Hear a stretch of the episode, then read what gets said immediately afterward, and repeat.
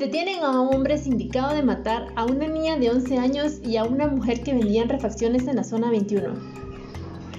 La Fiscalía contra el Delito de Femicidio del Ministerio Público informó este miércoles 12 de mayo que se coordinó la captura de César Augusto Revolorio Molina como presunto responsable de participar en el asesinato de una niña de 11 años de edad y Mayra Elizabeth Telles de León de 37 años.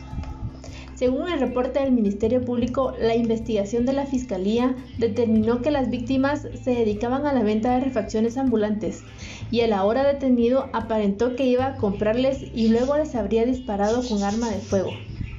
El incidente ocurrió el 13 de diciembre de 2019 en la colonia Loma Blanca, zona 21. El Ministerio Público refirió que el detenido será puesto a disposición del juzgado octavo de primera instancia penal.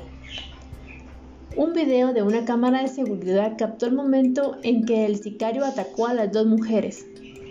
El día del incidente, las mujeres tenían su venta en una carreta de supermercado en la séptima avenida y 18 calle de la colonia Loma Blanca, zona 21, cuando su victimario les pidió una bebida. En ese momento, el sicario sacó su arma de fuego y le disparó de frente a Lucrecia Sheikh Pamal, de 11 años.